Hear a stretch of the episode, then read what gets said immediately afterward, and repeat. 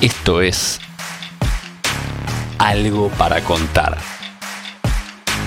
El podcast oficial de Clave Bursati.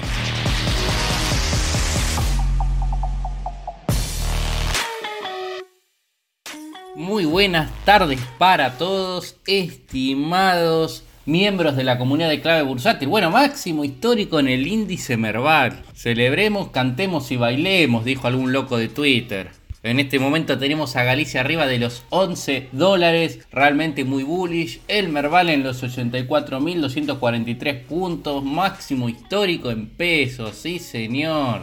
Lo mismo para el índice ROFEX 20 también. Obviamente, el spot haciendo máximo histórico en pesos. El futuro todavía no. Al futuro le falta. El máximo histórico del futuro está en los 121.000 con 85 puntos. En este momento se encuentra en 113. O sea que el futuro de Rofex todavía tiene recorrido hasta máximos. El petróleo también sigue subiendo ya otra vez arriba de los 82 dólares. En este momento 32,72. Sigue la presión alcista del petróleo. Problemas con el gas natural en Europa. También el gas está alcista. Lindo día para los mercados. También, bueno, el índice dólar bajando y con fuerza, perdiendo el EMA de 21. El Nasdaq también positivo. El S&P positivo. Los commodities agrícolas. Bueno, ¿qué pasa con los commodities agrícolas? Ahí no, soja subiendo, sí, pero el maíz está recortando en este momento, el trigo también up. Pero tenemos sí leves subas en lo que es maíz local, maíz rosario, están subiendo los basis, o sea, sube el maíz local en comparación al maíz de afuera.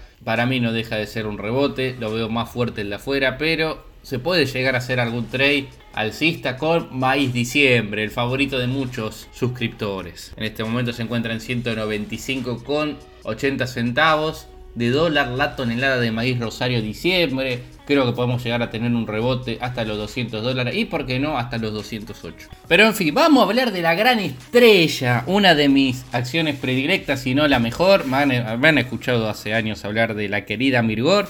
Ayer el gobierno anunció la prórroga del régimen de promoción industrial para Tierra del Fuego.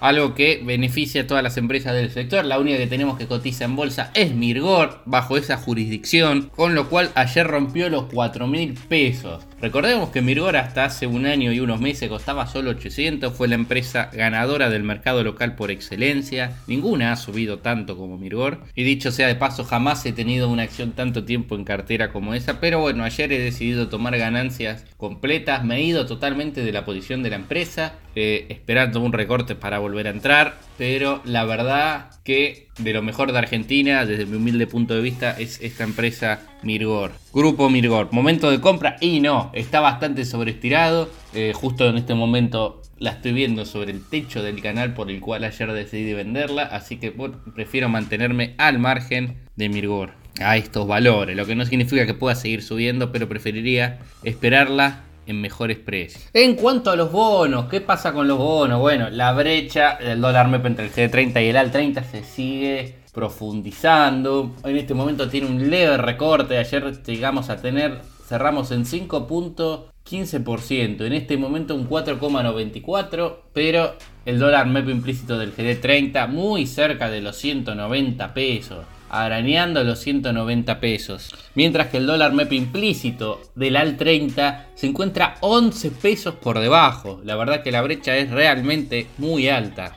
Aún así considero que los bonos más atractivos, tanto por paridad y por upside de tier, son el AE38 y el AL29. La demanda de bonos SER sigue siendo constante y fuerte. Muy interesante TX24 y TX26 ni hablar de la parte larga de la curva de bonos SER, los bonos tasa Badlar, los PBI y PBA 25, PBI 22 y PBA 25, muy interesante también, con rendimientos por encima del 55%, con un cash flow de lo mejor que hay en el mercado doméstico. Son bonos que me parece que no deberían faltar en la cartera de la dama o en el bolsillo del caballero. Y por último, el Bitcoin, cerca de máximos históricos, estamos a nada prácticamente. Tuvimos el ATH de 65.055 dólares. Y en este momento cotiza 63.282. Estamos muy cerca de volver a máximos. Creo yo que en las próximas horas tendremos un nuevo máximo histórico en Bitcoin. Así que para celebrar también por ese lado. Muy bullish los mercados internacionales, excepto Brasil. Así que bueno, eso es todo por hoy. Saludos y muy buena semana. Si querés enterarte de la última información del mercado en tiempo real y sin costo alguno, súmate a nuestra comunidad de WhatsApp en clavebursátil.com barra comunidad, un espacio de inversores para inversores.